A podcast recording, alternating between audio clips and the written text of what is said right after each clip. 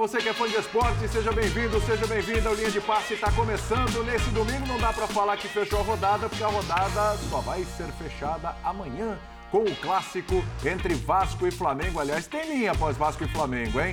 Programa de hoje aqui com Eugênio Leal, com André Kifuri, com Vitor Birner, com Pedro Ivo Almeida, com a sua participação, que é a mais importante de todas. A gente vai fazer um intervalo rapidinho e já já tudo sobre a vitória do Palmeiras. 3 a 1 sobre o Curitiba e ainda sobre os jogos das 4 da tarde. Já já.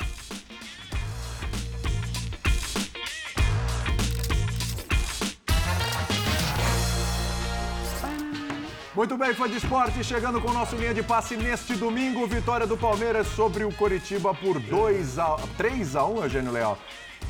E olha, foi uma rodada interessante para o Palmeiras. Se a gente pensar que o Botafogo perdeu, se a gente pensar que o São Paulo, que estava ali no começo da rodada na cola, também perdeu para o Grêmio. Vitória do Palmeiras tranquila em casa, se aproximando da liderança, tirando a diferença que o Botafogo tinha criado na rodada anterior. Tudo bem? É, tudo bem. Boa noite, William, André, Vitor, Pedro, fãs de esportes.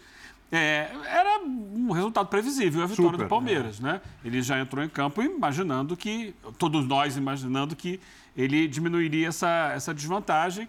O Botafogo segue líder, mas agora apenas dois pontos à frente do, do próprio Palmeiras, que fez o que se esperava, dominou o jogo, controlou a partida, não deu muita chance à equipe do Coritiba e. Me construiu... parece que não se desgastou muito também para é, fazer isso. É, porque a, diferença é muito grande, né? Exatamente, um abismo. O Coritiba tem os piores números do campeonato, Isso. praticamente todos os itens, se você for olhar as estatísticas, tanto defensivas quanto ofensivas. É, é, é muito pobre a campanha do Coxa até aqui. O Palmeiras teve paciência, tranquilidade, sem o Veiga, para construir seu resultado no primeiro tempo ainda e administrar no segundo.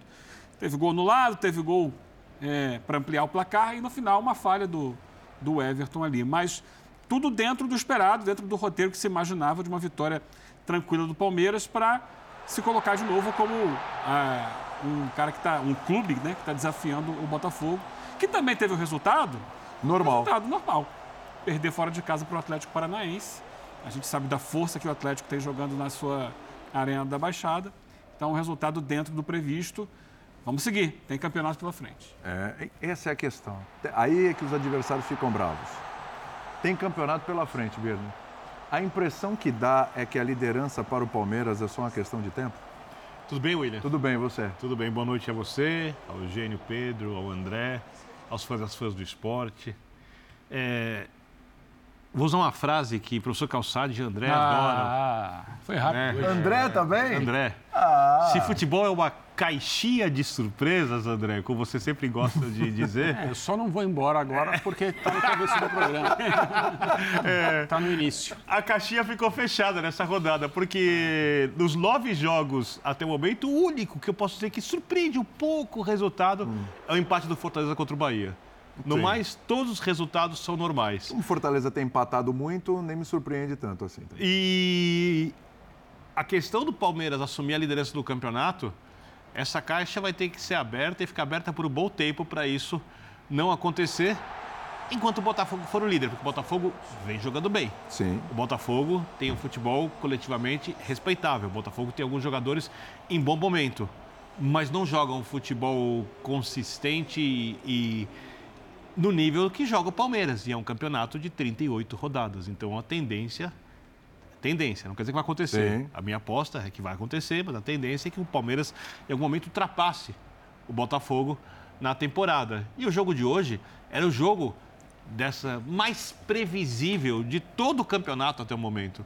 De todos os times que entraram em campo com algum favoritismo, nenhum, nenhum jogo o favorito foi tão favorito como era o Palmeiras, quanto era o Palmeiras nesse jogo contra o Curitiba. O Palmeiras fez uma atuação boa, ganhou, como eu já disse, tranquilidade o momento se poupa, né? nenhuma ameaça, 17 finalizações na área contra 3 e estatísticas totalmente favoráveis. O Palmeiras ganha o jogo para ele mais simples em tese do campeonato, confirmado na prática. O Curitiba perde o jogo mais difícil para ele da temporada, como se mostrou na prática e nenhuma surpresa. Nenhuma surpresa.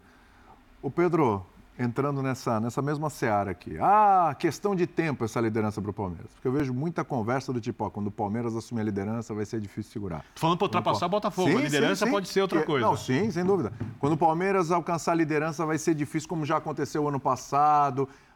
Está se desenhando o mesmo cenário, a mesma coisa vai acontecer. É por aí, Pedro, porque realmente a gente fica insistindo em assuntos aqui, não tem jeito. Tem coisas que são repetitivas. É a competência do Palmeiras, é a solidez do Palmeiras, né? é a competência do seu treinador. É, jogadores que, nossa, sem olhar para o outro já sabem quais são os movimentos, de um trabalho de muito tempo. É por aí, está se desenhando a mesma coisa, o mesmo cenário do ano passado? Tudo, Tudo bem, bem, William? Um abração a você, André, Eugênio, Vitor, fã de esporte. Um abraço. É, eu vou repetir aqui o que eu falo desde a primeira rodada. O líder ainda é o Botafogo. Ainda é o Botafogo. O líder ainda é o Botafogo, porque senão, sabe, parece que o Botafogo está ladeira abaixo e o Palmeiras ladeira acima. Ninguém então, falou isso. Eu vou terminar. O líder ainda é o Botafogo. Do jeito que se trata, só falar a qualquer momento o Palmeiras assume a liderança e vai embora, parece que tem um time assim e o outro assim. Eu não vejo isso. É, eu discordo só um pouco quando se fala que o Botafogo não é tão consistente. Eu acho que o time do Palmeiras ele é mais experimentado. Sim. A gente vê esse Palmeiras. Outro dia a gente estava num linha aqui de domingo, inclusive, eu lembro. O Palmeiras também jogava às seis e meia. A gente também entrava no ar logo na sequência. E você brincava. Parece sem graça, né? A gente já sabe o que, que, vai acontecer. Vai ter um gol no primeiro pau, vai ter uma bola levantada no escanteio, vai sair um gol no primeiro pau. Aí o jogo vai ficar mais aberto. Aí o Palmeiras em algum momento pode fazer o segundo gol, vai controlar, vai dosar. Se o adversário se soltar um pouco mais, ele tenta matar o jogo. E não é que fica sem graça, mas é que é um time muito encaixado. E quando você vê oscilações do tipo do Atlético, que é outro time muito forte, quando você vê oscilações do tipo do Flamengo, que oscila mais do que se mantém no nível, quando você vê o próprio Fortaleza, que eu acho que tem muito, dialoga muito desempenho esse final de semana que o Birne citou, né, do empate, com o que foi o meio de semana, o esforço que se fez contra o próprio Palmeiras, que dosou contra o Fortaleza, então chega um pouco mais descansado, tem um dia a mais é, para esse confronto. Então, é tudo muito bem encaixado, um time muito experimentado, para a diferença do, do Botafogo. Só que eu acho que já são nove rodadas, não são duas. E ah, daqui a pouco troca, é, sabe? É algo rápido ali. Acho que o Botafogo tem uma... do campeonato, né? Arredondando, sim, né? Sim, praticamente. Arredondando. O Botafogo ontem tem uma, tem uma situação um pouco mais delicada do que o meio da semana, que o meio da semana não é só a eliminação pela eliminação, teve um desempenho, só que tinha uma combinação com o jogo da ida. Mas aí falando para o Palmeiras, o que eu acho é, independentemente se ele está em segundo, se o Botafogo está em primeiro, você hoje não debate futebol, campeonato brasileiro, sem cogitar o Palmeiras brigando muito forte pelo título. Esse, para mim, é o ponto central. O Botafogo talvez seja a novidade. Mas você hoje não consegue falar, e muito pelo que o Palmeiras faz, e muito pelo que os outros não conseguem se manter fazendo durante muito tempo. E aí talvez eu acho que venha daí o debate sobre o que pode acontecer com, com um atual líder ou com um time que está em terceiro e parece que vai chegar e depois não chega. Agora, o Palmeiras é, é uma sensação que ele não precisa esticar a quinta marcha ali, né? Ele joga um primeiro tempo hoje dosando. É isso. Ele sabe o momento que vai chegar, porque ele primeiro entendeu qual, qual é do Curitiba no jogo, ele não se desespera, é um time muito maduro. Ele começa a ganhar espaço dentro do campo, ganhar espaço, a bola vai circular. E em algum momento ele vai ter qualidade para aproveitar uma fragilidade do adversário, jogando em casa. E não é, parece que é até meio bobo, vazio, falar, ah, porque vai levantar a bola na área, em algum momento a bola parece que vai ficar pingando bola ali, mas não, é a movimentação, como sai o primeiro gol do Arthur, como sai o ataque, a ocupação de espaço ali do Rony. Até como, como sai nasce, o gol do Como Arthur. nasce o gol no, ter, no terceiro gol, no segundo tempo, que era algo que já vinha amadurecido, e defesa, goleiro, gol anulado, e depois ele nasce. E você tem a sensação que o Palmeiras não fez o maior dos esforços é para chegar é. ao terceiro gol. É. Aí sim você vira e fala: esse time que não, se, não precisa se esforçar tanto, por ter quem tinha do outro lado do campo, ele precisa estar a todo momento no debate sobre títulos, sobre o Campeonato Brasileiro, sobre longo prazo, sobre essa cauda um pouco mais longa da disputa. É, o, o, gol do Arthur, eu ia só interromper o Pedro. Não, fica à vontade. É uma jogada de um dois. Uhum, uhum. Uma jogada de um dois que, vai, que vai da direita para o lado esquerdo, ele, ele entra na área e a jogada é para ele. Isso é um gol marcado em treino, né? Sim. Quando não tem defesa quando não tem gente para interromper, para atrapalhar. E no caso, é, é quase como se não tivesse mesmo. Isso. Porque a movimentação de ambos e da bola não é interrompida nem ameaçada em momento exato. algum é. pela defesa. Normalmente a gente pensa em jogada de um, dois, a jogada curta, né? Curta, exato. Não, isso é.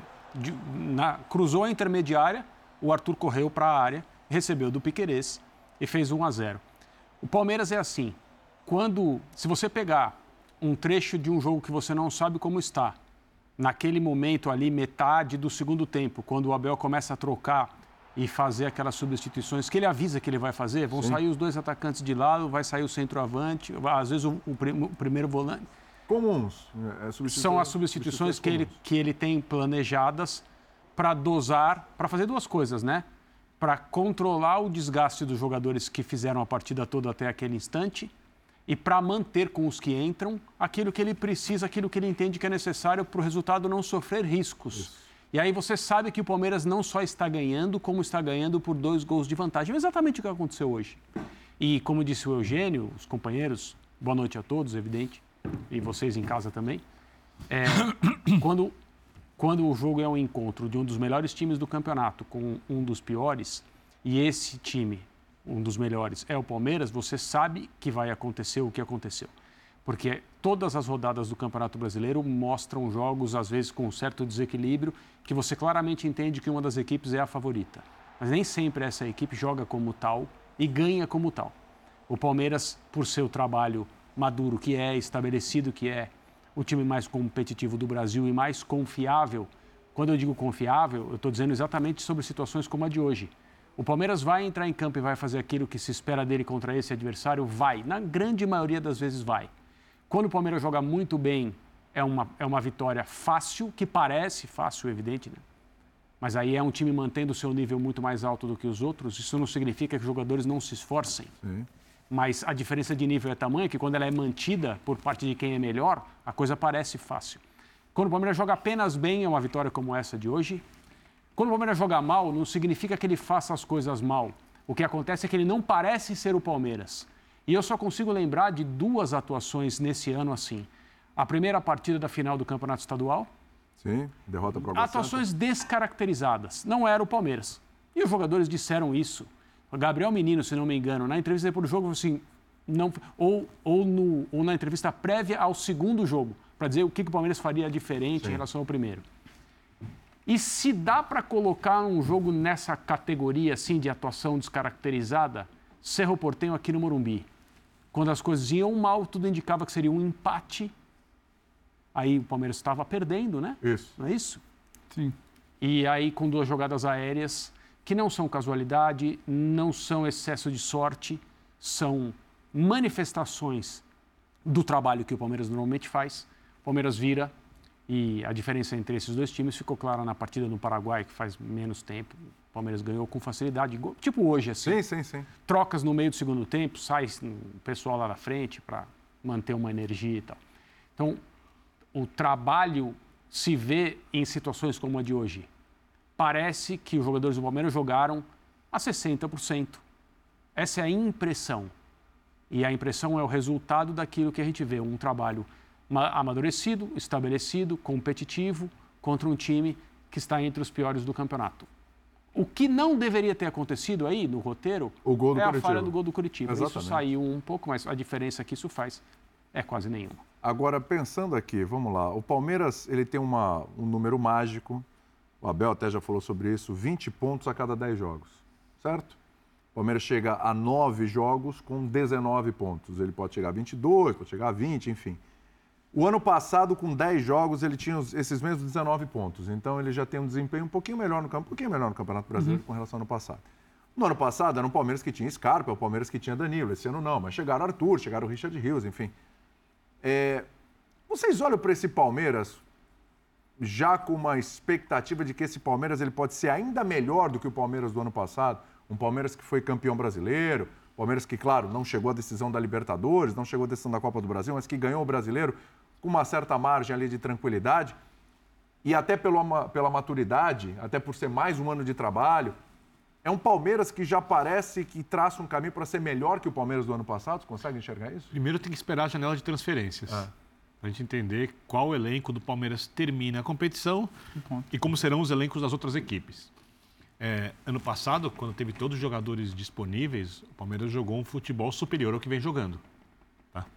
Até, e até quando não tinha, então, destaque Veiga no meio do ano, que ele ficou um e tempo alguns ali. até quando não tinha. Volta um Scarpa protagonista muito acima do que já tinha feito. Né? Só que é um crescimento gradativo que o time vai conseguindo ao longo da temporada.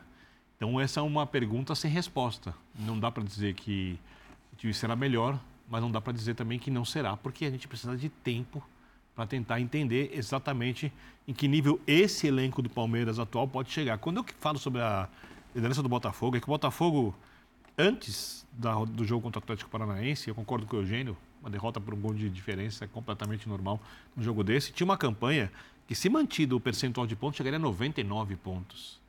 E eu acho improvável que qualquer equipe do campeonato chegue aos 99 pontos, né? Para citar um exemplo, o Flamengo do Jorge Jesus, que jogou o melhor futebol que eu vi em algum tempo no Brasil, fez 90. O Palmeiras ano passado não chegou nessa pontuação e o Palmeiras ano passado, vale lembrar, depois de conquistar o título, baixou bastante a guarda. O time do Abel, desde que o Abel é técnico do Palmeiras, perdeu uma vez por três gols de vantagem. Para o Inter na última rodada do ano passado, quando já era campeão, ou seja, não é um acaso. Tinha Não é- sete reservas, eu acho. é- Oi? Acho que eram sete reservas ali, jogador na Então, Copa. e não, e já. não é um acaso, a falta de mobilização, porque muito do jogo do Palmeiras tem a ver com concentração, com a questão mental, com a capacidade do time se manter concentrado no jogo, e isso depende também da exigência externa. Quando André falar os dois piores jogos do Palmeiras da temporada, o primeiro, da final do estadual, um certo menosprezo, eram dois jogos contra um time pequeno, e aí faltou mobilização, a gente viu o time errando passes que não costuma errar, em Estreia de bola. Libertadores meio de semana depois. E, e- e- e aí tem uma coisa que os jogadores obviamente não vão falar, o Abel, se você falar, ele vai negar. Mas todo mundo sabe que o Palmeiras ia se classificar no grupo. Todo mundo sabia. Claro. Os jogadores não podem acreditar nisso, o Abel também não, porque precisam realizar as coisas. Mas todo mundo sabia que o Palmeiras ia se classificar. Então, começa a Libertadores. É diferente de quando começa o mata-mata da Libertadores. Porque o, a necessidade tira mais dos jogadores. E isso vale em qualquer para qualquer ser humano, em qualquer profissão. Não dá, não somos robôs.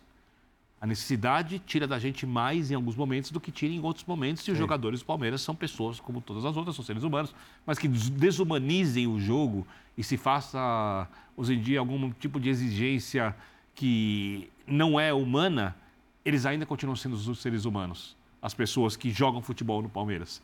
Então é normal que aconteça essa mobilização menor e que o time caia de rendimento. Eu acho que o Palmeiras ainda vai crescer bastante. Porque o estágio da equipe no atual momento da temporada, ele já é muito bom. Você pega o melhor futebol do Palmeiras para o pior futebol que o Palmeiras apresenta, a diferença de rendimento é muito pequena. E essa campanha do Palmeiras, nesse momento de cinco vitórias e quatro empates, É invicto.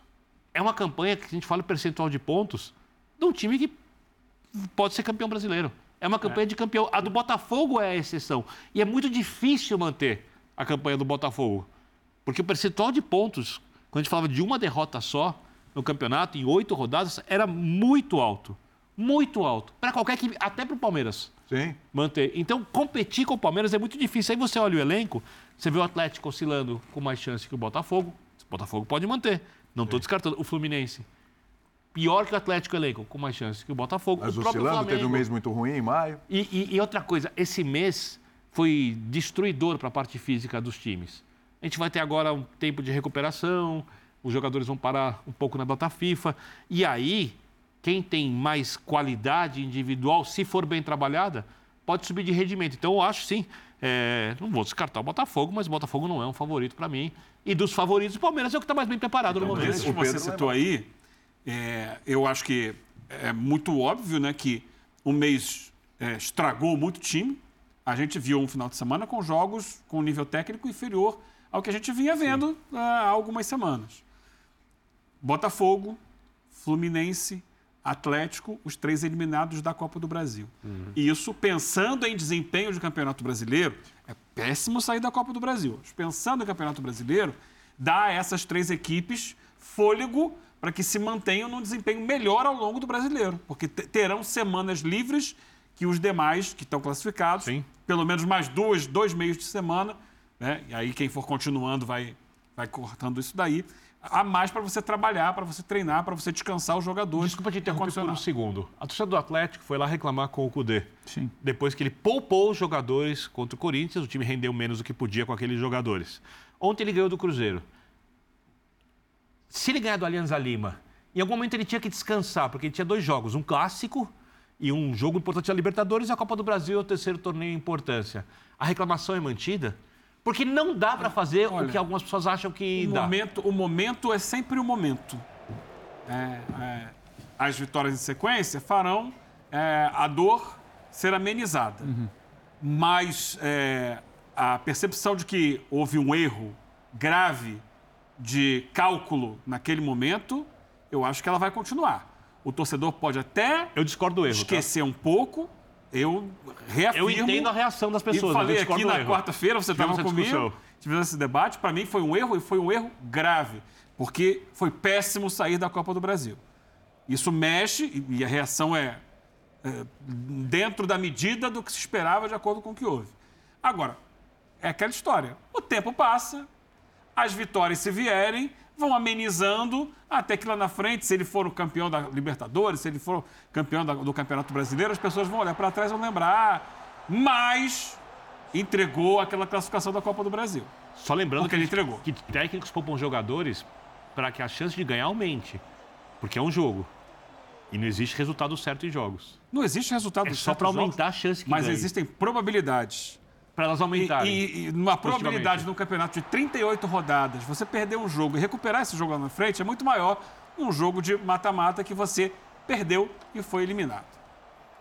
No início da temporada, fase ali de campeonato estadual, o que se dizia é que o Palmeiras estava levando mais gols do que era o normal. Sim. Sim. O Né? próprio Abel falou sobre isso. Falou, falou que ia ajustar também e tal. As estatísticas mostravam o Everton como um dos goleiros Isso. mais exigidos no Campeonato Paulista. Exato. Então aí eu tô, eu tô falando exatamente sobre a sua pergunta. Se a gente pode ver um Palmeiras em 23 melhor do que a gente. Porque muita gente acha que o time de 22, em termos de desenvolvimento, a forma como ele passou a jogar também, é, o melhor, é a melhor versão dos times do Abel. isso. Eu acho que é mesmo. Eu também acho. Só que a atuação contra o Grêmio é de assustar. O 4x1. A atuação contra o Grêmio, em termos daquilo que o Palmeiras pode é, chegar a fazer normalmente, é algo assustador. E eu não, eu não, não acho que não dá para usar nessa ocasião o argumento de hoje, por exemplo, o time, o Curitiba não podia ameaçar o Palmeiras. Então, se tratava do Grêmio. Ah, mas o Luiz Soares não veio porque o Renato Gaúcho tirou do jogo por causa do gramado do Allianz Parque. É, é verdade, mas é o Grêmio, É o Grêmio. O, né? o André trouxe de volta a questão para o Palmeiras, é, porque é o nosso tema. Exato, é. E, e- e, assim, é, a gente tem visto o Palmeiras do Abel, ano após ano, evoluir. Exato, esse é o ponto. O ano passado foi melhor, melhor que o anterior, que foi melhor do, do que o primeiro. A gente teve uma primeira impressão de que era um time muito reativo, que só ficava ali atrás, só saía no contra-ataque. Ele foi agregando repertório a esse time. E esse ano, a impressão que dá é que ele não está dando tudo que pode. Sim. O Abel tá falando, vamos lá? Vamos lá. Por Vamos favor. nessa. Boa noite. Espera um bocadinho pelos teus colegas. Ah, sim, perdão. Isso. Só ligar as Só para, aqui, só, a gente para, ele- só para eles não ficarem chateados, que eles aqui magoei muito, sabe? Que eles sentem-se muito magoei. Qualquer coisinha magoa eles, então vamos, Entendo. vamos esperar por todo mundo. Agora sim? Abel, boa noite. Esse é um jogo, né, segundo colocado contra o Lanterna, que em boa parte das ligas do mundo é quase protocolar. A chance de uma surpresa é muito pequena.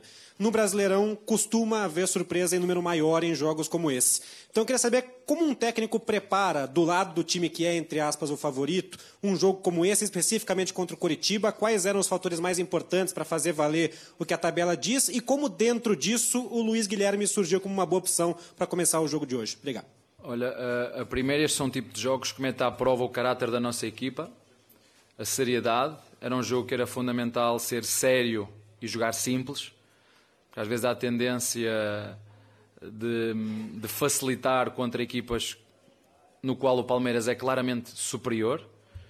Ah, mas como disseste muito bem, ah, eu estou convencido se em vez de estar 3-0 tivesse 2-0, um golo, seja aqui no Allianz Parque ou onde for, 2-0 sofres um golo, dá sempre um, um, um aperto emocional aos jogadores. Uh, felizmente fizemos o terceiro, tinha-lhes dito isso ao, ao intervalo, que era fundamental entrarmos do jogo dinâmicos, vir à procura do, do terceiro, fizemos-lo, mas estava fora, fora de jogo.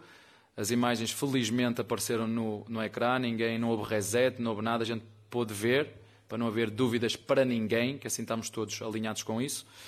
A segunda, em relação ao Luís, hum, opção, como te disse, às vezes deixo os jogadores de fora por opção técnica e meto-os também por opção técnica, em função do Veiga que, nos, um, que não pôde jogar neste jogo. O Luís também é canhoto, gosta de jogar também sobre os centros direita.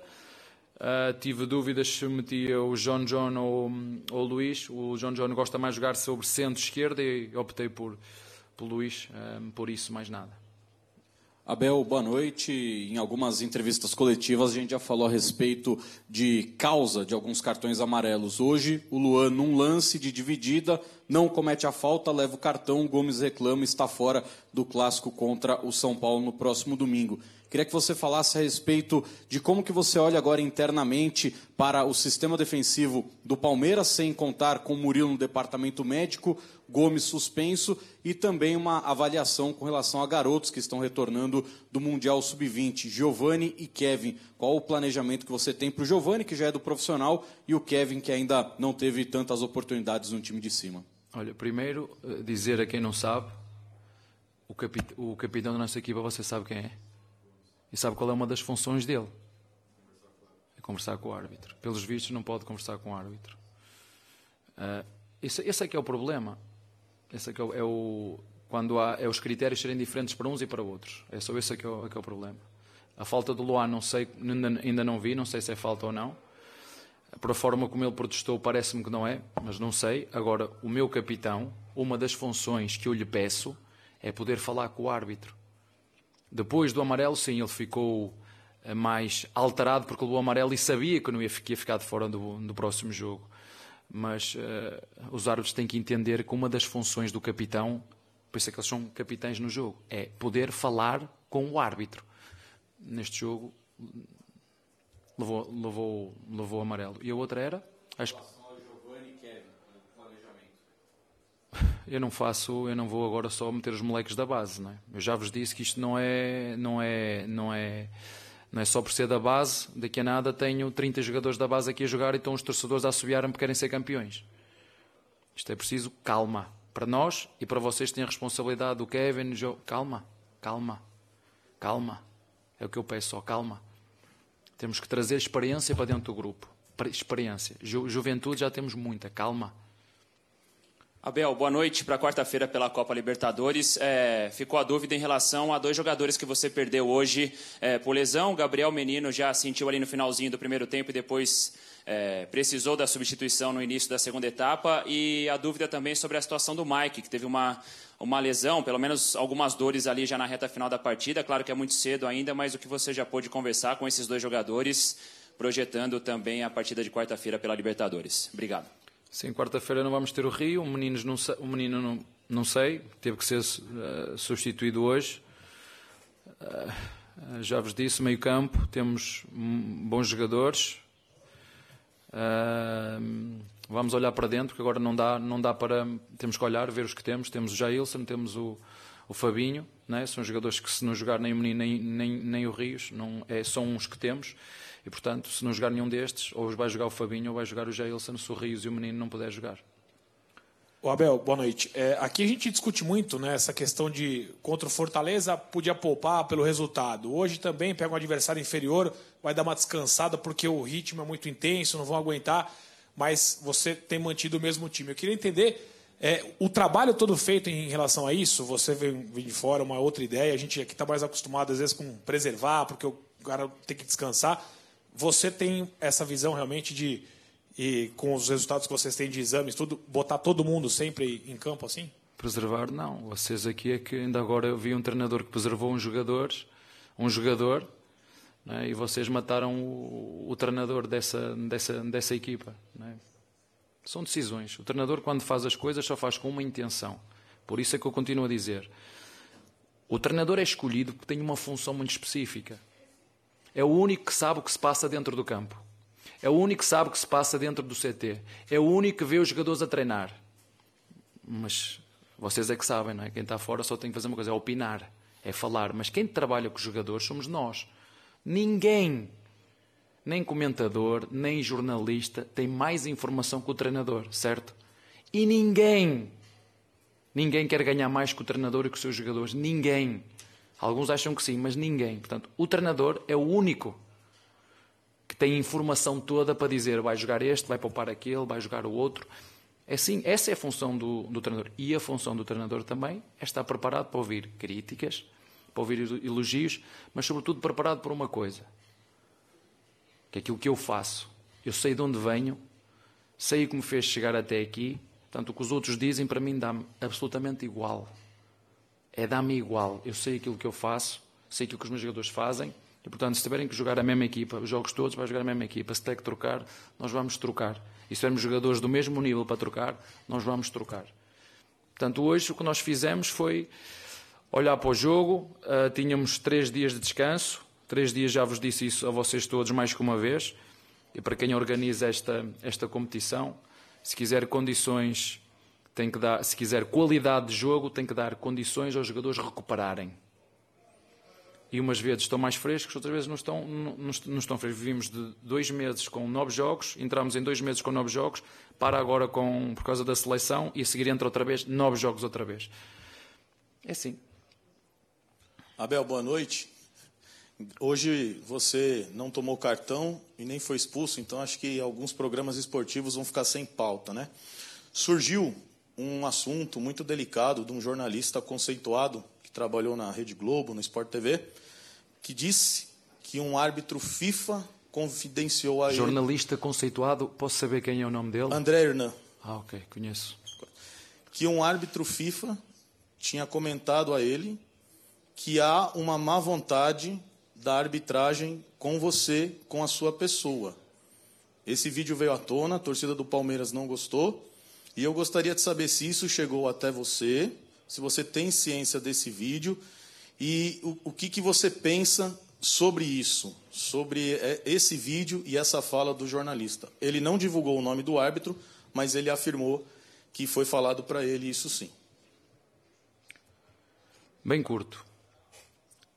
Eu, quando ouvi o Barbieri a falar no primeiro jornada, preocupou-me. Pensei que era mentira. O que esse jornalista conceituado disse, ele sabe aquilo que disse e é responsável por aquilo que disse. Mas mais do que isso, foi uma grelha que saiu dos, árbitros. Dos árbitros.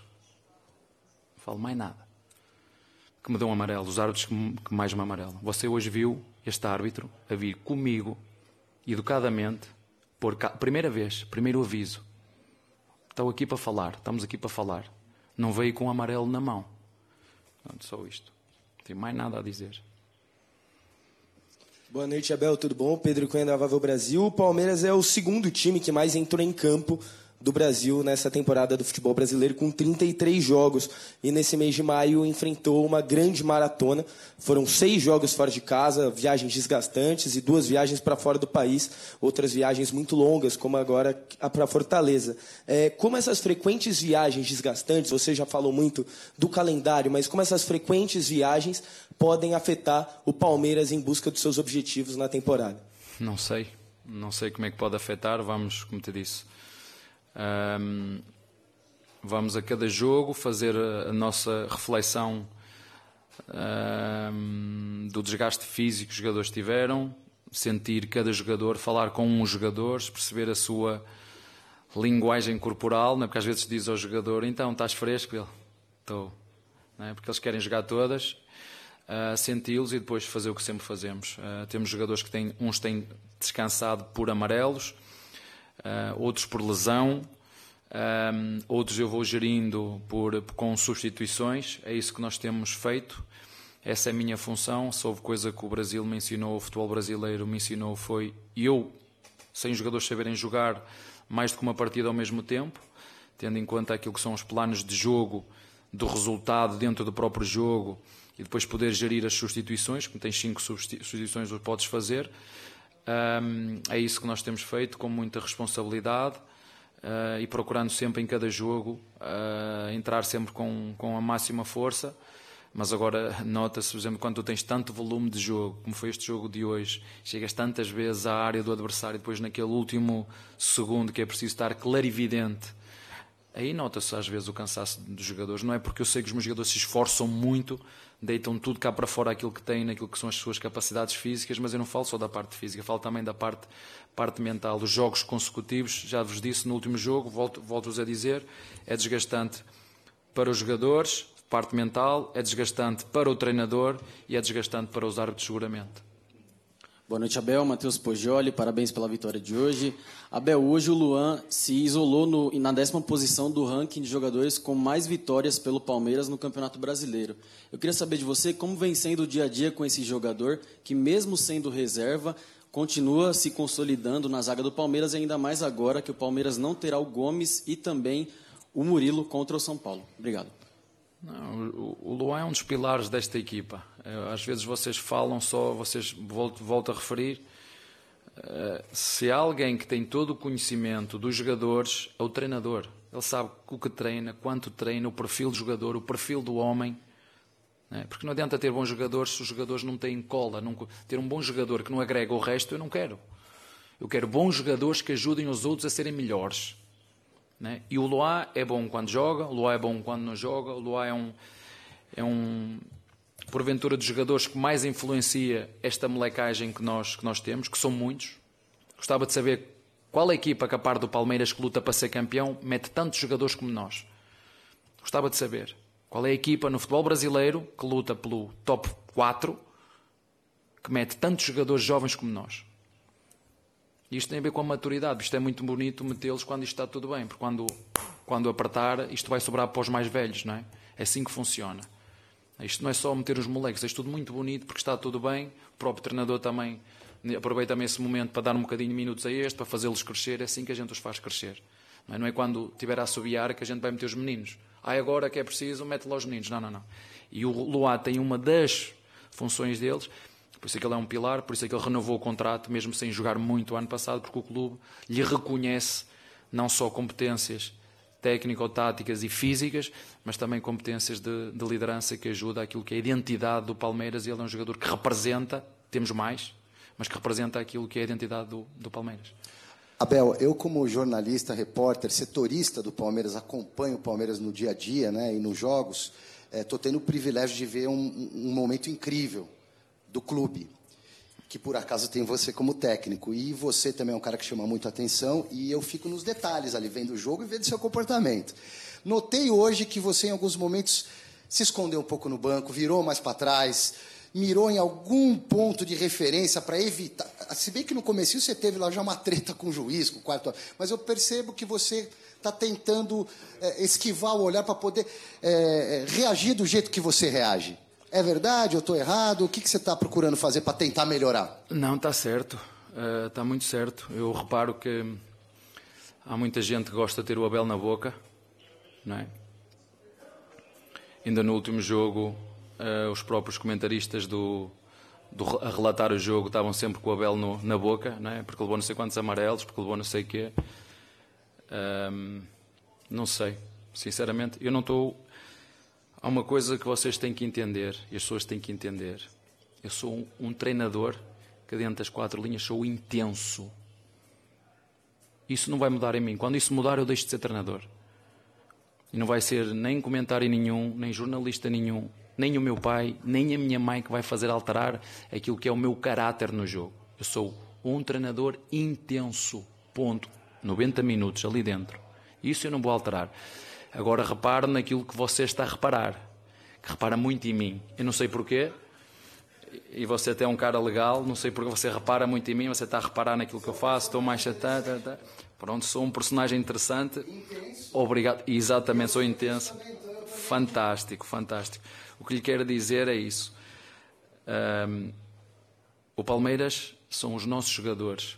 Eu fiquei muito triste no último jogo, porque cada vez que eu sou expulso, não falam naquilo que é a consistência desta equipa e estão sempre a falar do treinador. O treinador, isso é que eu fico triste comigo, é porque vocês deixam tirar o foco naquilo que é o importante, que são os jogadores, os nossos protagonistas. Os nossos protagonistas são os que fazem gols, são os que correm, são os que se dedicam, são eles que fazem, são eles que têm que ter os holofotes. Eu, como todos os treinadores de futebol brasileiro, como ainda ontem vi, um Santos contra o Internacional, vi, e vi o comportamento dos treinadores, vi, mas isso eu vou guardar para mim. O que eu penso em relação a tudo isso eu vou guardar para mim só. Fica cá dentro. Todos temos que melhorar. Os treinadores têm que melhorar, os dirigentes têm que melhorar, a forma como os jornalistas veem o futebol. O Luís Castro, mais vezes, volto a referir. Vocês querem valorizar o futebol brasileiro? Não querem, porque se quisessem valorizar o futebol brasileiro, falaram das coisas positivas e não falam zero positivas, só falam das coisas negativas. Mas isso é uma mentalidade, você não, pronto, então você é dos bons, você é daqueles 50% que estão do lado certo. Então vocês têm a responsabilidade de puxar os outros 50% para valorizar aquilo que é preciso melhorar. Já falei várias vezes, tem no meu livro, tem um capítulo que fala só sobre isso. O que é que o futebol brasileiro é bom ah, e por falar no, no, no meu livro, queria dizer-vos que, porque ninguém fala nisto, queria dizer-vos que passou de 100 mil exemplares vendidos mais de 5 milhões doados a instituições. Para vocês falarem um bocadinho, sei que eu tenho alguma coisa boa, não é? falarem um bocadinho fora de futebol. Não falo pelo futebol, que futebol tem coisas boas e mais para onde você quiser olhar, mas extra futebol. Se calhar fiz, fiz mais eu, que estou aqui há dois anos e meio, do que muitos que estão aí que falam, falam e, e não fazem nada. Mas está lá, está lá um, um anexozinho no final do livro. São, é pouquinho, não precisa ler muito, são umas 10 páginas. Abel aqui, boa noite, duas por gentileza. Mas eu gosto de si, hein? eu gosto de si. É, primeiro, né, no, primeiro no, no lance... Deixa-me aqui sozinho, já viram? Mas eu perdoo todo mundo. Diga, siga. É, no primeiro gol do Palmeiras, você chama o Gustavo Gomes, conversa com ele, ele passa uma instrução para o Zé Rafael. Quer saber o porquê disso? E você usou o termo agora há pouco. Todo mundo gosta de ter o Abel na boca. Por que esse termo? Isto foi o que eu vi nos últimos. Nos, eu, chutei um, eu chutei um microfone, parece que matei alguém. É? Estava num sítio, peguei num telefone num sítio onde, na minha opinião, não devia estar jornalistas, quando eu não sabia que estavam jornalistas. Estavam três jornalistas. Aqui estão jornalistas. Estão dez, têm câmaras, não tinha lá nada. Um, eu vejo jornalistas, têm que, o sindicato, jornalistas têm que. É assim, eu, eu para respeitar os outros, primeiro tenho que ser respeitado. Eu para respeitar tenho que ser respeitado. Eu se eu quero o respeito do outro, eu tenho que respeitar. Portanto, isto é só para quem servir a carapuça.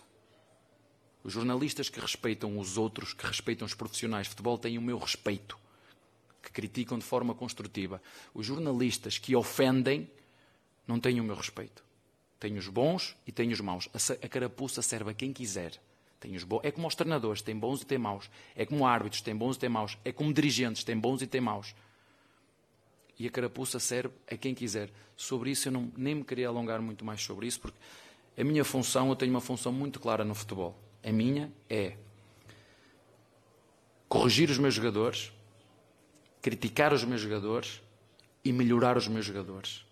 Essa é a minha função enquanto treinador. E dar o melhor que sei que posso para, ao domingo, que é onde vocês veem o treinador do Palmeiras, fazer tudo o que pode para ajudar a instituição Sociedade Esportiva Palmeiras. Essa é a minha função.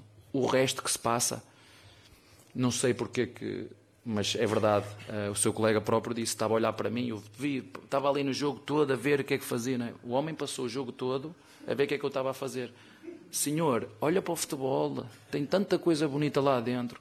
O Luís Guilherme, tem o Zé Rafael que jogou, qual eu lhe disse aí, fica mais fixo, porque já temos o menino a sair, ficamos os dois zagueiros, mais o Zé a fazer o nosso tripé defensivo, para equilibrar a equipa, para ele não se desposicionar, foi isso que eu lhe disse para depois chegarem aqui e fazerem boas perguntas, perguntas do jogo, fazer perguntas do futebol. Porquê é que meteu o Luís Guilherme? Porquê é que tirou o Rony? Porquê é que meteu o Dudu, deixou estar o Dudu até ao fim? Porquê é que hoje não tirou o Dudu? Porquê é que tirou o... o... Isso é falar de futebol, fazerem perguntas do futebol, porque é isso que eu sei.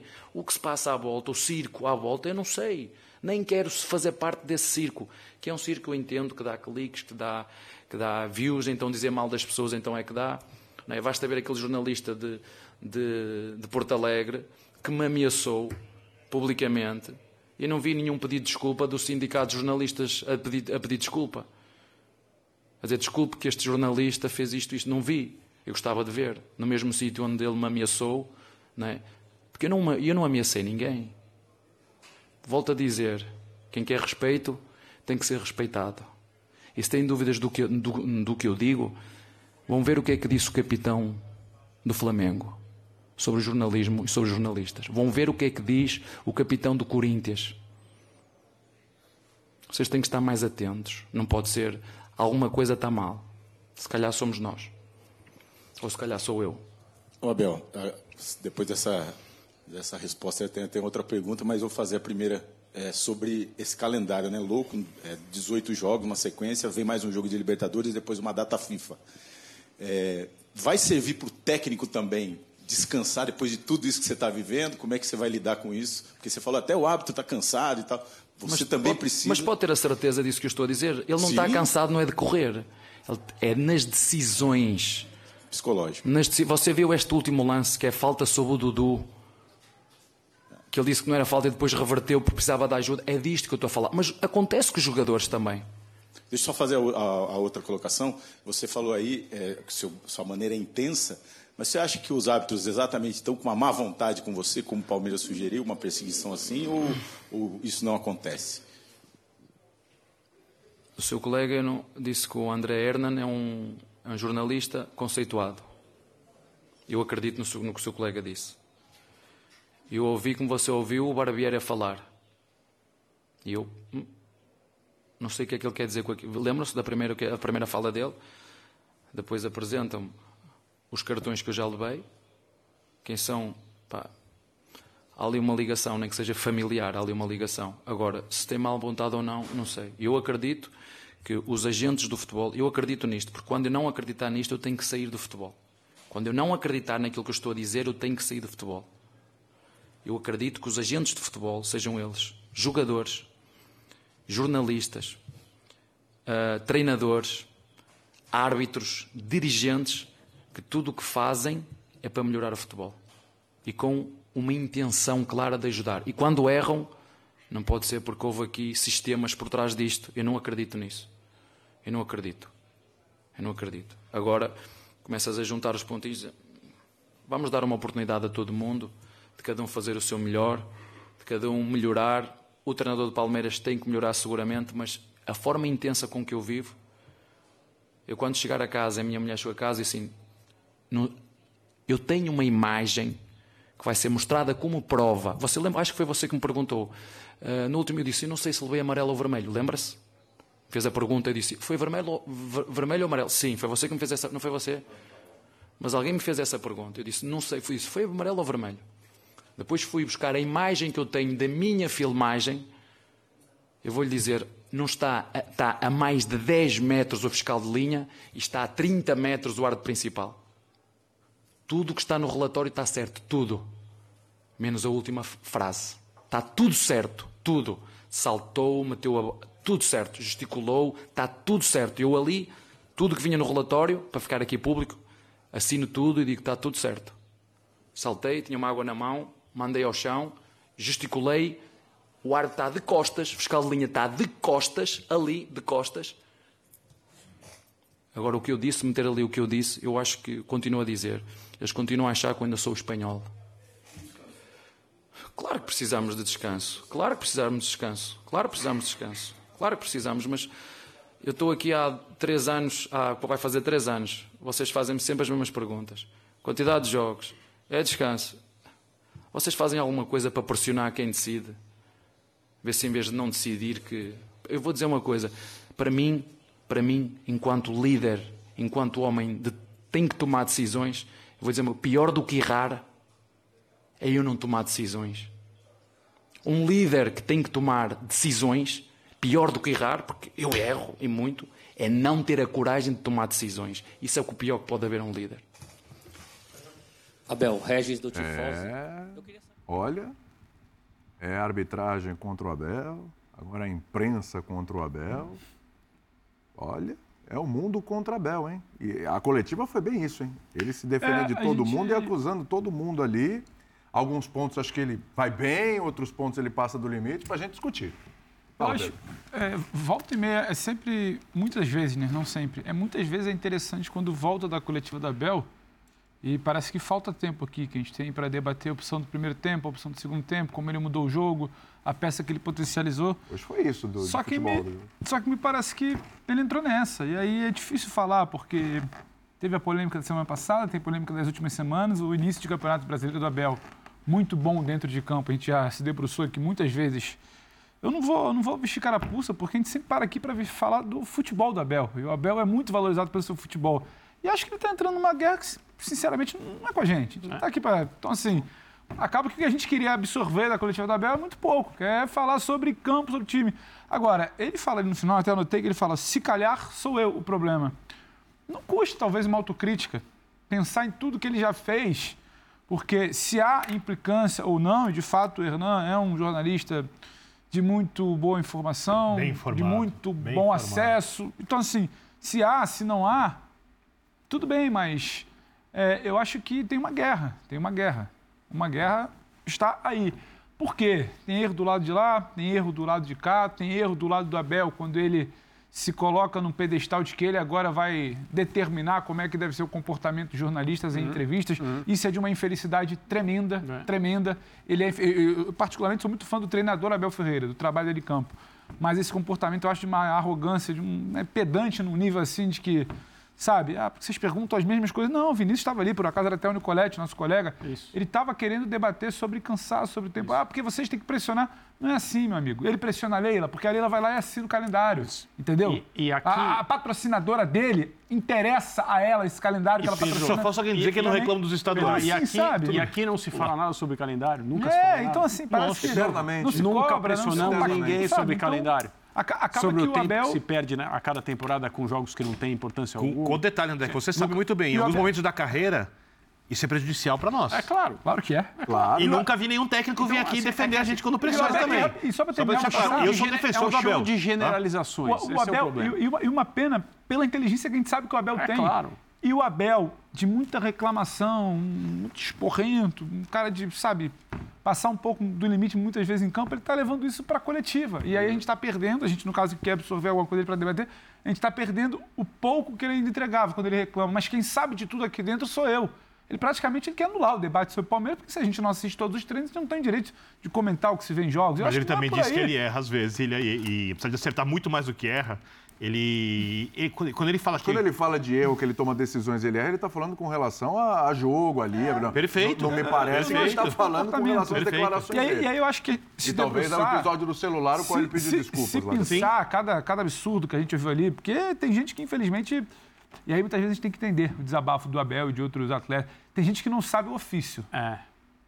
Sabe? Tem gente que vai para a coletiva hoje em dia para tirar sarro, para provocar, para levantar. O Eugênio estava aqui brigando para o Abel cortar para cima de torcedor rival, ou jornalista, opinião pública. E é o show de generalização que acontece. Nem todo mundo, acho que daqui a pouco vai ter que separar bem. Quem está ali para quase que abraçar o Abel, sabe? Ô, meu Abel, meu ídolo, tal, que está ali para tentar fazer uma cobertura e está ficando difícil separar. Então, traz para a gente uma coletiva que é muito mais de um Abel pressurizado da semana, incomodado com os debates, já que eu estou na boca de todo mundo que ele fala assim, e que foi para ele, ele já chega, ele já chega num tom bélico. Eu acho que o rapaz, um colega ia abrir a coletiva, ele fala: "Não, vamos esperar os seus colegas se acomodarem, senão eles vão ficar magoadinhos. Eu magoei eles essa semana". É um comportamento muitas vezes até infantil, assim, sabe? O Abel, ele precisa entender um pouco mais o tamanho dele. O Abel tem um tamanho muito grande no futebol brasileiro, valorizado há três anos, como ele fala, daqui a pouco faz três anos, muito valorizado no futebol brasileiro, debatido, especulado como um possível nome para a seleção brasileira, festejado como um grande treinador. A gente falava que há pouco, Eugênio falava como ele potencializa, como ele, sabe, o trabalho vai evoluindo. Antes era um time reativo, não, um time que tem repertório e mais, e faz o time jogar bem sem ter peça de reposição. Recebeu o Arthur agora, talvez ainda queira um volante. Então, a gente está aqui sempre valorizando para ele cair nessa vala comum.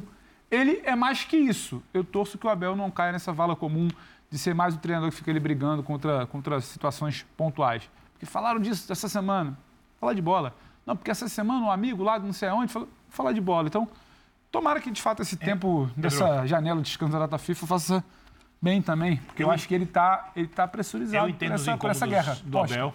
É, Eu entendo também, só acho que como ele pode reagir é diferente. Eu, eu entendo os incômodos do Abel.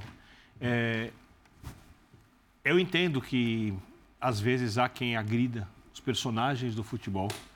E nós estamos num momento, no esporte, no mundo, em que os personagens, às vezes, ficam maiores do que os clubes do futebol. E isso eu, eu não gosto disso. Eu acho os clubes muito mais importantes que os personagens, mas os personagens muitas vezes ficam mais importantes que os clubes. Isso tem sido uma coisa usual. E isso, obviamente, fomenta também a parte econômica. Os personagens passam a ganhar muito dinheiro, passam a ganhar muita mídia, passam a ganhar muito, muita projeção. Não é o que eu gosto. Quando eu falo hoje na abertura sobre desumanizar o jogo, isso desumaniza. Porque todo personagem é um ser humano e às vezes parece que ele sempre precisa fazer tudo perfeito, senão ele vai ser criticado. É, mas esse tipo de generalização não é positiva. Assim, e aí quem fala é alguém que é, é ruim eu ter que falar de mim, sabe? Assim, na mas eu defendo o Abel desde que chegou ao Palmeiras. Desde quando ele era xingado, criticado, decisões que ele tomou, jogar fechado contra o Atlético Mineiro no, no Allianz Parque no jogo de ida, etc, tal. É, colocou o Rony de centroavante. O famoso jogo com São Paulo, que deu aquela celeuma, uma opção que ele fez. Tudo porque eu. Não é porque eu ah, gosto ou não gosto, não, porque eu concordei com as decisões dele, porque para mim ele é um cara que conhece muito futebol, conhece muito o clube que vive e se dedica a esse clube de uma maneira exemplar para todos os treinadores. Ser intenso, você pode ser intenso de várias formas, é o jeito dele. Perfeito, não questiono o jeito dele. Mas você pode ser intenso do jeito mais leve, do jeito mais pesado, do jeito mais agressivo, do jeito mais é, feliz. Você pode ser de vários jeitos. E ele é o jeito dele, e todos os jeitos são válidos a partir do momento que eles produzem coisas boas e o dele produz. Eu só me incomodo um pouco de tudo que ele fala com a generalização. Eu sei que várias coisas boas. Isso. Porque no final das contas.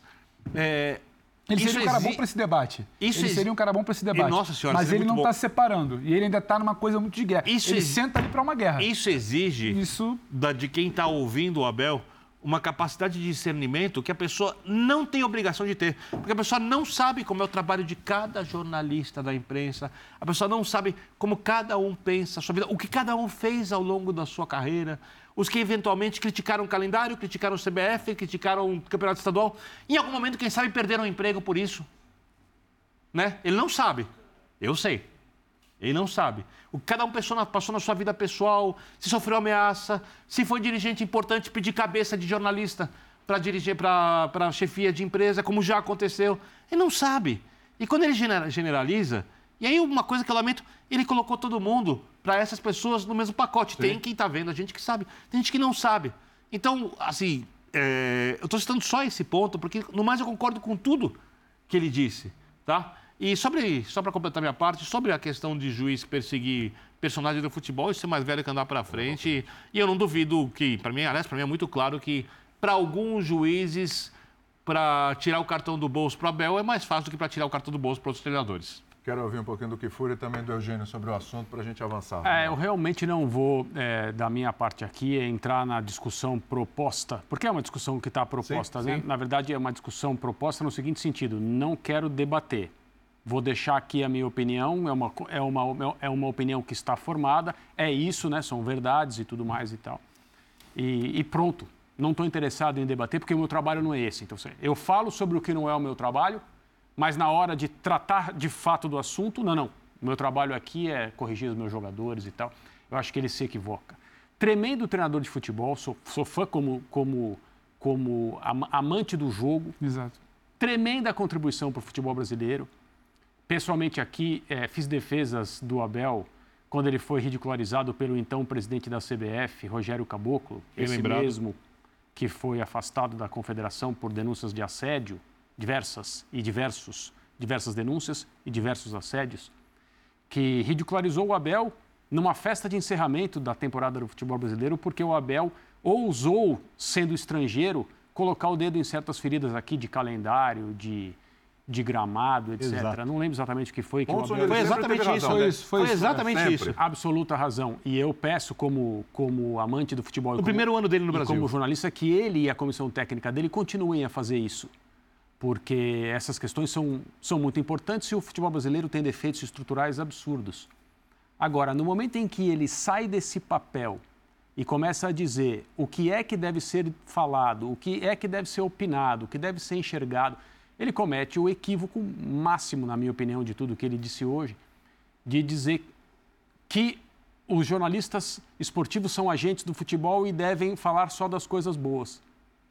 Nós estaríamos descumprindo o nosso papel. Aliás, estaríamos fazendo muito mal ao futebol se só falássemos das coisas boas. E mal E aí eu volto ao problema do meio de semana, que deixou ele muito irritado, e eu compreendo, porque afinal de contas, se ele se sente perseguido pela arbitragem brasileira, e de fato ele se sente, é difícil enxergar as coisas além dessa camada da perseguição. Então eu dou a ele esse desconto sem problema nenhum, compreendo a irritação, a indignação.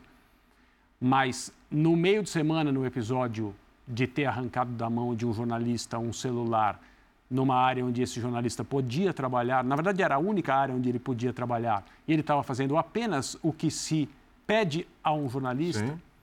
ele, ao comentar o fato, ao falar em invasão de privacidade e depois ao apontar o dedo e dizer o futebol brasileiro está desse jeito por causa de pessoas como você e tudo mais, ele mostra que ele não compreende o que é o nosso trabalho. Ele não compreende as intenções, ele não compreende as obrigações, ele não compreende as necessidades, ele não compreende a função. Então fica difícil discutir. Eu gostaria que alguém no entorno dele explicasse para ele, do- no contexto apenas, é, digamos, filosófico, se é que eu posso usar essa palavra, quais são as obrigações, quais são as necessidades, qual é a natureza da função e por que, às vezes, a função incomoda pessoas que estão na posição dele.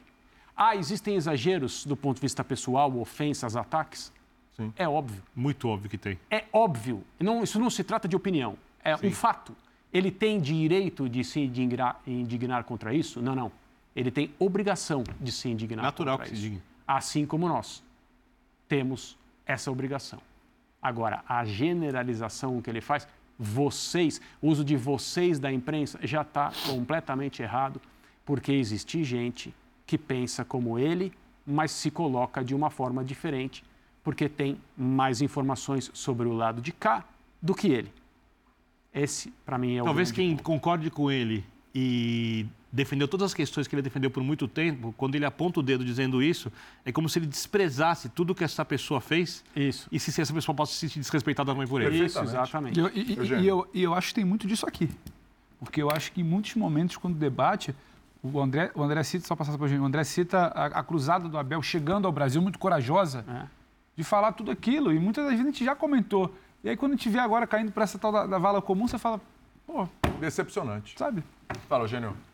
Olha, esse é um tema que dá para se falar aqui por uma semana. Nossa. Nossa. É, porque é, isso, para mim, ultrapassa o, o âmbito do futebol, né? Eu acho que é uma questão existencial do, do planeta hoje em dia, que é a guerra de narrativas. Tem razão. Em todos os aspectos. Isso aí. É, tem dois pontos aí dentro. Tem um, um que é a- o posicionamento do próprio Abel, como ele se coloca dentro do, do ecossistema do futebol brasileiro.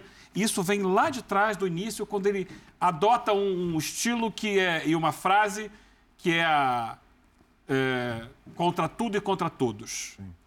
Então ele cria uma narrativa dele ser um, um comandante, um líder do Palmeiras contra tudo e contra todos. Um batalhão, uma guerra. Então, tudo que não é a favor dele está do lado errado. É dos 50% que ele falou ali que estão do lado errado. Quem está a favor dele está muito certo. Essa é uma estratégia que existe no planeta, em vários aspectos. E aí você vai trazer isso para a imprensa. O papel da imprensa no mundo é cada vez mais questionado, porque hoje em dia você tem, é, permite acesso à mídia a todo mundo. Todo mundo hoje é jornalista.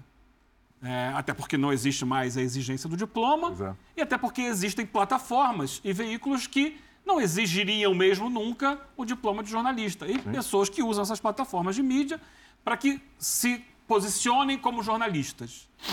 E quando você vai, por exemplo, para uma coletiva, como o, o Pedro Ivo colocou, há ali jornalistas e não jornalistas.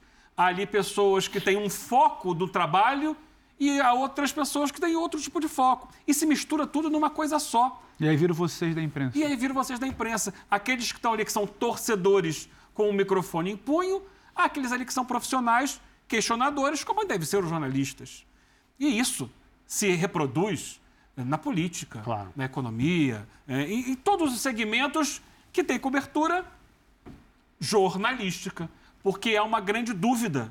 Hoje há muitas narrativas de que a imprensa só pode ser porque, por exemplo, há a imprensa oficial, Sim. a imprensa do próprio clube, que tem uma postura, e é a imprensa, que tem uma postura é, institucional. A imprensa torcedora, assumidamente torcedora, que está sempre a favor do clube. E a imprensa imparcial, que é a imprensa que traz conceitos mais tradicionais, que essa mesmo, em alguns momentos, ela está ali é, sugestionada por questões comerciais, questões de interesses A, B e C, é, que é muito difícil você identificar e diferenciar. Então, essa questão de imprensa, de mídia, eu acho que vai além do que é a chamada tradicional imprensa, é uma questão existencial do planeta, porque há muito interesse em esvaziar o tal do jornalismo questionador. Porque esse incomoda. Muito. O que se quer sempre é o jornalismo que vai se colocar ao seu lado, a seu favor, levantar as suas questões, levantar os seus interesses e defendê-los. Aqueles que questionam sempre vão ser a metade ruim. Verdade. Muito bem, fã de esportes. Já mudou aqui, você viu, né? Grêmio e São Paulo, vitória do Grêmio 2 a 1 vitória de virada sobre o São Paulo. É, hoje lá no. Eu sempre penso Estádio Olímpico e falo Arena Grêmio, porque sempre vi um Estádio Olímpico ainda mente. Mais uma segunda derrota do São Paulo aí em sequência, Vitor Berner. O 3x1 para o esporte, acabou em classificação, mas foi surpreendente aquela derrota. E hoje uma derrota e perder para o Grêmio absolutamente acontece, está na conta muitas vezes, o Grêmio jogando em casa, porém é uma segunda derrota que aí o pessoal já começa, ah, será que tem que acender o sinalzinho amarelo lá para o São Paulo?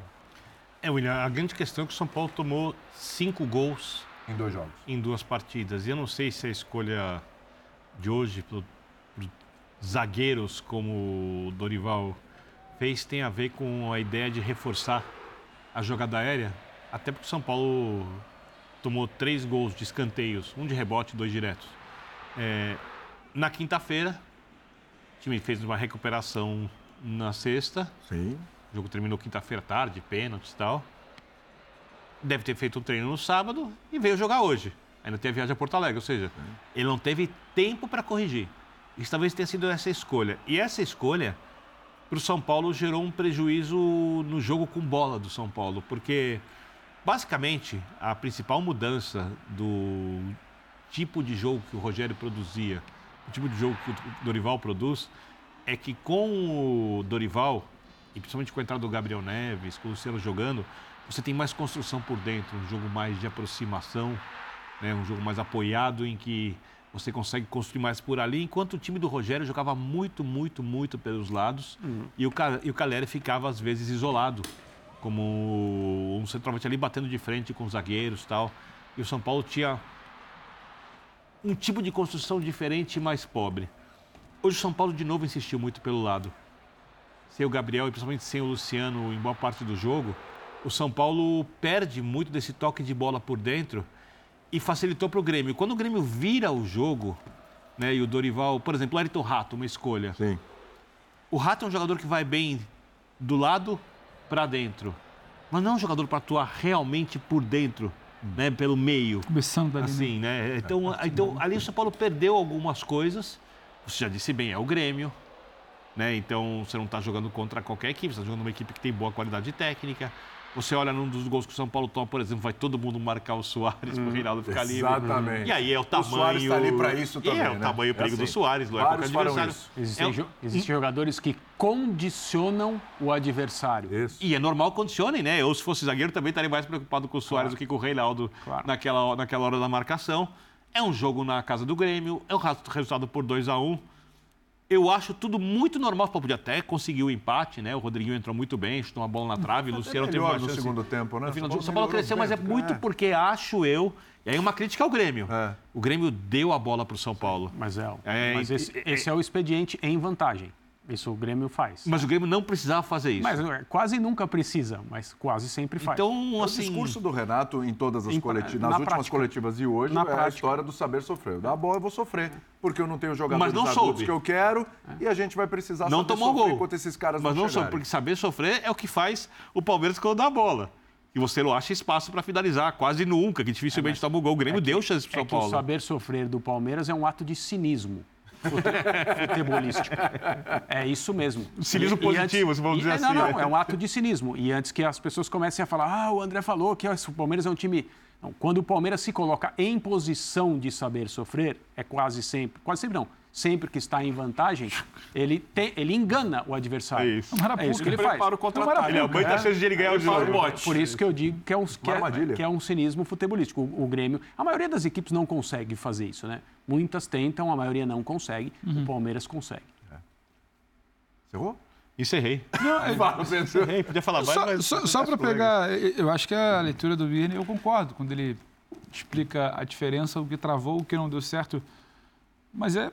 Ah, eu acho que vai esbarrar numa, numa limitação. O Dorival ele fala hoje na coletiva, né, em algum momento, que ele tinha que fazer opção, que ele tem um jogo fundamental É, meio de semana, que ele tinha que escolher. Então ele escolhe não ter essa construção por dentro. Tudo No muito segundo- normal. No segundo É, tempo poderia ter feito gol de empate, no primeiro tempo poderia ter tomado três, não Sim. fosse o goleiro. Então, assim, aí a zaga, mais uma vez, porque eu não acho que seja simplesmente, ah, tomou gol de bola levantada no meio de semana, tomou gol de bola levantada agora, é tudo a mesma coisa. Não é, é uma zaga diferente, uma proposta diferente. Não está acostumado e é o Grêmio. É uma preocupação com o Soares. Claro, você não tem uma zaga ajeitada, com três homens é algo novo. Você tem o Soares do outro lado. Primeiro você tem que ajeitar para depois você tentar marcar o Soares. As duas coisas são difíceis. Então são muitas coisas que condicionaram a gente olhar para esse resultado e falar, não é um absurdo. Não é uma coisa para cair naquela ideia de ih, ladeira abaixo, o Dorival tá me enganando. É, o estranho Fez foi uma graça, semana, né? Na- Ali na foi. quinta-feira. Ali, Ali a, a forma como aconteceu Sim, aquilo mas foi aí também. Mas são tem- dois jogos É distintos. dois, tem a né? ver com É, então, mobilização, hoje é um São jogos é outra distintos. coisa. Hoje é uma Hoje outra história. Outra coisa. Sim, e não sim. é. O ih, esporte precisando cinco do gols, resultado, dois é outra jogos, de novo bola levantada, sinal de alerta ligado. São histórias diferentes, só que é, é possível entender o que aconteceu e a opção do Dorival. E aí tem a ver com limitação, porque o Dorival, por mais brilhante, ou não brilhante, ou bom que seja o trabalho dele, ele vai esbarrar em alguma situação. Opa, eu preciso poupar essa turma aqui por causa do jogo do meio de semana. Uma escolha, um dilema. Vou perder essa Isso é- criação isso é aqui, pra vou me é proteger, vou, vou, vou botar uma linha de três. E isso impõe. O Dorival não foi o cara que chegou em janeiro, dezembro e projetou a equipe como ele queria. Agora ele, poxa, acho que eu... Não, não. Ele está ali remendando, colocando um band-aid, esparadrapo, tentando fazer o que dá. E o que dá também vai ser nisso. Vai ter, que, vai ter que abrir mão, vai ter que negociar, como a gente fala. E é o Grêmio do outro lado. É, entendeu? Eugênio, Não para é... passar para você, a gente tem uma telinha da sequência do São Paulo. Coloca aí. É complicado. Bem Porque complicado. muita gente fala, ah, porque foi Goiás, porque foi Curitiba, porque foi Ituano na Copa do Brasil, porque foi esporte e tal. Agora é que nós vamos ver. Então começou pelo Grêmio, agora tem o Tolima em casa. Pela Três jogos em casa já começa bem. Começa bem. Mas são três pedreiras, né? Sim. Vamos lá, é o Tolima, ok. É, mais ou menos. Mas tem o Palmeiras, difícil.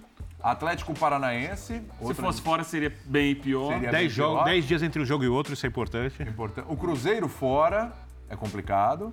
E aí você tem o Tigre em casa, de repente. nada você que não seja complicado ali, né? Do grupo, né? É, assim, é- o calendário é muito difícil para todo mundo. Mas preocupa? Pode, pode... Eu acho que preocupa mais é, é o que ele vai conseguir dar de consistência ao time. É, o, o Dorival, ele fez algumas mudanças conceituais no São Paulo em relação ao Rogério Ceni. uma coisa que eu criticava muito no, no time do Rogério é que é, era o excessivo, é, a excessiva verticalidade da equipe. O São Paulo pegava a bola e ia direto para o gol. O São Paulo mudou radicalmente isso. O São Paulo hoje tem, no Campeonato Brasileiro, até a penúltima rodada, não incluindo o jogo de hoje, é, a menor velocidade de progressão no campo com posse de bola. É o time mais lento para sair, para avançar no campo conforme tem a posse de bola. Isso medido por estatística que está lá no ESPN Intermídia. É, e ele era o, o mais rápido do Campeonato Paulista, porque era pegou, vai dentro. E vai. Hoje, ele meio que abriu mão disso. Eu não vou entrar no jogo de quinta-feira, que para mim é uma outra circunstância. Acho que o 3 a 3 não foi o resultado que refletiu o que aconteceu dentro de campo. Foram três escanteios, mas essa é uma outra questão. 3x3 no agregado. É, sim, porque foi 3 a 1 mas é o 3 a 3 no agregado, 3x3 no agregado. que levou para os pênaltis. Isso. Hoje, o São Paulo hum, abriu mão do que ele vinha fazendo, que é essa construção. Tanto que ele faz o primeiro gol num contra-ataque, que não é o que o São Paulo estava propondo desde a chegada do, do, do Dorival. E ele vai tentar reconstruir isso no segundo tempo. Aí já fica tarde. No segundo tempo, o São Paulo tem 71% da posse de bola. 71% em 45 minutos, ou um pouco mais do que isso. é, é uma mudança radical. Porque ao fazer a, a opção que ele fez na montagem do time, colocar mais um zagueiro, a leitura minha é o seguinte: o Rafinha já vem jogando muitas vezes como um terceiro zagueiro. Mas hoje ele coloca mais um terceiro zagueiro e ainda o Raí. Então ele faz sim uma linha de cinco. E ele deixa dois volantes. O São Paulo perde a capacidade de prender essa bola. Uhum. Entrega a bola ao Grêmio e sofre com isso. E ele vai corrigir no intervalo, mas aí foi tarde demais. O que eu acho que ele não pode, com todas as adaptações de escalação que ele tem que fazer, é abrir mão de uma coisa que ele está propondo ao time do São Paulo, que é o time que vai controlar o jogo. Mas ele tinha jogadores para fazer isso? vai ter essa bola. Sem, ele, ele, consegue, ele conseguiu fazer no segundo tempo. E ele conseguiu fazer no segundo tempo mas com jogadores. Mas voltando com o que ele poupou. Não, mas jogadores que ele não tem usado, com o Rodriguinho e com o Natan entrando. São as substituições de intervalo dele. Depois, lá na frente, ele vai botar o Luciano, Sim. mas aí já mais na metade. Ele mexe com peças que agregam. O Rodriguinho entrou bem no jogo. Sim. Muito bem. Muito bem. E foi um desses jogadores importantes nisso. Então, é, é, e por exemplo, ele tira o Rato, que é um jogador regular dele. É um jogador que habitualmente está sendo é, usado. Então, eu acho que passa mais por é, por como ele monta a equipe. Porque no primeiro tempo ele perde o meio. É verdade que hoje o Grêmio tinha no meio jogadores que nem sempre estão aí é, jogando, né? Então ele tinha o Carvalho, ele tinha o Bitelo, ele tinha o Cristaldo, ele coloca no segundo tempo o Vina, ele ganhou o, o Vilha Sante, ele ganhou aquilo que o Grêmio teve muito no campeonato gaúcho, que era um time de posse de bola. Foi o Grêmio que a gente viu no primeiro tempo e que se esvaiu no segundo, quando o São Paulo resolveu resolveu assumir uh, as rédeas do jogo em termos técnicos. Me dá a bola aqui que eu vou jogar. Ele não estava fazendo isso no primeiro tempo, ele sofreu. É, mostra que lá atrás tem dificuldades. Com relação, só um ponto, aos escanteios. Depois do jogo contra o, o, o Sport na quinta-feira, o Dorival disse que podem ficar tranquilos que eu vou resolver. Mais ou menos. Hoje o São Paulo sofreu com uma situação semelhante à do primeiro gol do esporte, que é não marcação da entrada da área, não tem marcação no rebote do escanteio do São Paulo. Ele coloca todo o time dentro da área, faz um bloqueio ali. E hoje, duas vezes, o escanteio foi batido curto e o chute veio de fora da área. Num deles teve uma grande defesa do Rafael. É, então eu preciso ajustar isso daí, porque é, a bola aérea não é só a cabeçada. É importante que você marque a entrada da área para um rebote. Assim o São Paulo sofreu primeiro Sim. gol daquela derrota para o esporte na, terça, na quinta-feira. Você falou sobre o Rafael, falhou no gol? Falhou, mas ele dá muito crédito. Falhou, mas, mas o Berner achei que não. Achei isso salvou duas antes. A gente, a gente, eu, várias. Por que, eu fiz a pergunta? Eu acho que o Rafa, eu acho que São, tá... essa semana eu falei, no, eu falei no programa Uma da Tarde, no F90, que assim, São Paulo, o, o São Paulo, no primeiro momento, ele resolveu a parada com relação ao goleiro. Sim. Rafael está muito bem. Claro. Rafael tem um crédito imenso. Evidente. Né? Inclusive, no jogo de hoje, fez intervenções importantes, difíceis, né? Uma cabeçada. E ok, falhou, falhou, ok, só acontece. Que o, o um lance acontece. específico é um lance específico. Sim. O que eu achei curioso. O, jogador, o Reinaldo, ex-jogador de São Paulo, não tinha tanto ângulo. Sim. Ele não tinha tantas opções. A bola passou entre as pernas do goleiro do São Paulo e mansamente entrou nessa jogada específica, eu não estou falando da atuação dele, nem, Isso, nem, nem, do goleiro que ele é. Nesta jogada específica, ele cometeu uma falha. Sim. É, essa jogada tem todas as características de uma falha do goleiro. É o típico lance que o lateral chega, chuta no canto onde está o goleiro, o goleiro vai espalmar para escanteio, vai explodir no joelho do goleiro, vai subir, é o que normalmente acontece. Falhou. Mas foi curioso que você acha que ele não falhou. Então, né? eu vi o lance, revi o lance. Ah em princípio, eu realmente falei, ah, defensável, mas será que eu posso acreditar isso como uma falha? É. Pequena falha. Pequena. Pequena falha. Minimiza. Bola defensável, óbvio. Pequena Sim. falha. Sim. Não, não é um frango, né? Mas, não, mas é uma falha, falha. É uma falha é técnica, isso, né? É isso. Eu acho que o São Paulo está bem servido com esse goleiro. É, vamos saber ao longo da temporada, mas ele tem sido o goleiro mais consistente que o São Paulo teve, a não ser é, um período. Posso, Rogério? Óbvio. A não ser um período que o do Volpe, que também foi muito bom, mas depois acabou ruim. Jogar no São Paulo é muito difícil, né? Sim. Então, ser goleiro do São Paulo é bem complicado e essa pontuação que o São Paulo tem boa no Campeonato Brasileiro, diante do que pode oferecer, o... alguns resultados positivos que o São Paulo tiveram é, passaram muito pela atuação do goleiro. Então, sim, por enquanto ele tem sido um dos melhores ou o melhor jogador do São Paulo na temporada. E a briga do Grêmio no campo? O Grêmio está no G4, hein? O Grêmio emendou uma sequência de resultados importantes, desde a vitória do Grenal, e está no G4 do campeonato, está no quarto lugar. A briga do Grêmio é o G4 ou ele está acima daquilo que, que, que a gente imagina para o Grêmio nesse campeonato? Não, o Grêmio pode brigar pelo G4. Você acha que pode brigar pelo G4? Pode brigar pelo G4, depende de como o Renato vai encarar a temporada. Assim, que momento ele vai.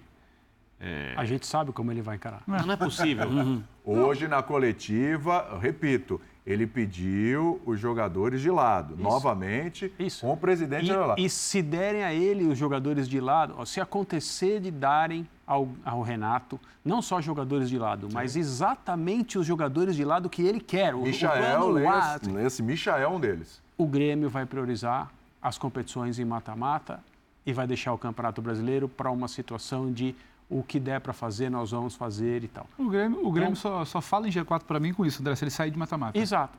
O, o, só para entender uma coisa. O, o, time do Grêmio, o elenco do Grêmio, por mais que o Renato é, reclame e tal, deveria ser um elenco que dá, que, que dá ao seu técnico condição de brigar por G4.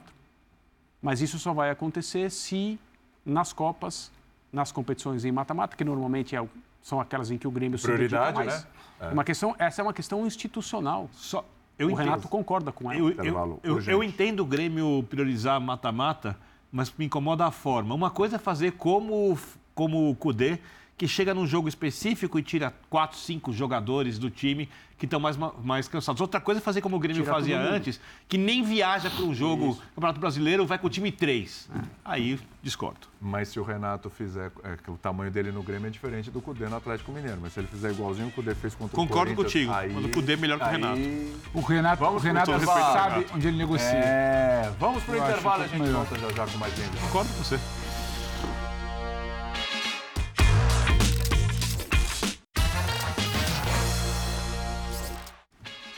É o fim desta edição do Linha de Passe, mas nesta segunda-feira tem mais, logo após Vasco e Flamengo. Segunda, terça, quarta e quinta. Ah, tem quase todo dia. É claro. Tem surpresa em Vasco e Flamengo? Algum resultado pode ser surpreendente? A vitória do Vasco é surpreendente? Qual é surpreendente? É surpreendente. óbvio. Nesse momento é. O resultado óbvio é o Flamengo ganhar o jogo. Logo, está dada a sua resposta. Então, gente, obrigado. de você. Valeu, André. Obrigado a todos. Boa noite, boa semana. Saúde e paz a todos. Uma ótima semana. Manuel Garrido e professor Calçade. Ah. Saúde e paz a todos. Obrigado pela André ajuda. Também? Yeah. André muito. André é a pessoa mais bem-humorada e dócil que nós temos em toda a ESPN. Cuidado, cuidado dos calçados de mergulhar. Saúde e paz a todos, professor Vou Calçade. revelar o Victor quanto está Denver e Miami nas finais Pode falar agora, já. momento. Quando eu falar isso, eu veria o jogo sem saber. Grande virada. Não posso fazer isso com ele. Eu vou dar, vou dar o Obrigado, André. resultado aqui. Ele pretende ver o Tchau, jogo. gente. Ninguém Saúde e manda paz por mídia a todos. social o, o Ele, resultado ele do tá jogo sem acesso ao. Twitter. Por favor, não façam isso.